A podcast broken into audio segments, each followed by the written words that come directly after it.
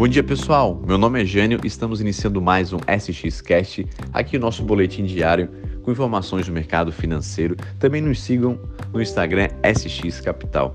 Hoje está vindo uma onda muito forte aí vermelha sobre as bolsas, em virtude lá nos Estados Unidos e está tá operando em baixa, pois a expectativa agora da divulgação hoje dos dados do desemprego dos Estados Unidos pode vir muito alto, porque teve muita entrada do seguro-desemprego nesse período. Agora, lá na China, a grande preocupação é que a segunda maior incorporadora imobiliária do país está dando um calote de 300 bilhões de dólares. Alguns dizem que é até maior do que isso.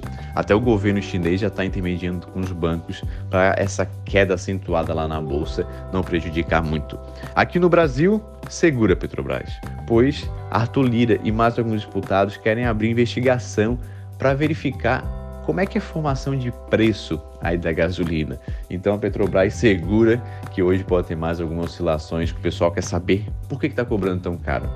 Então, pessoal, Hoje pode ter essas oscilações na bolsa. Estados Unidos aí, dados de seguro-desemprego, no Brasil, investigação da Petrobras e China aí com esse grande calote que pode acontecer. Essas informações do mercado de hoje. Um grande abraço e até o próximo boletim.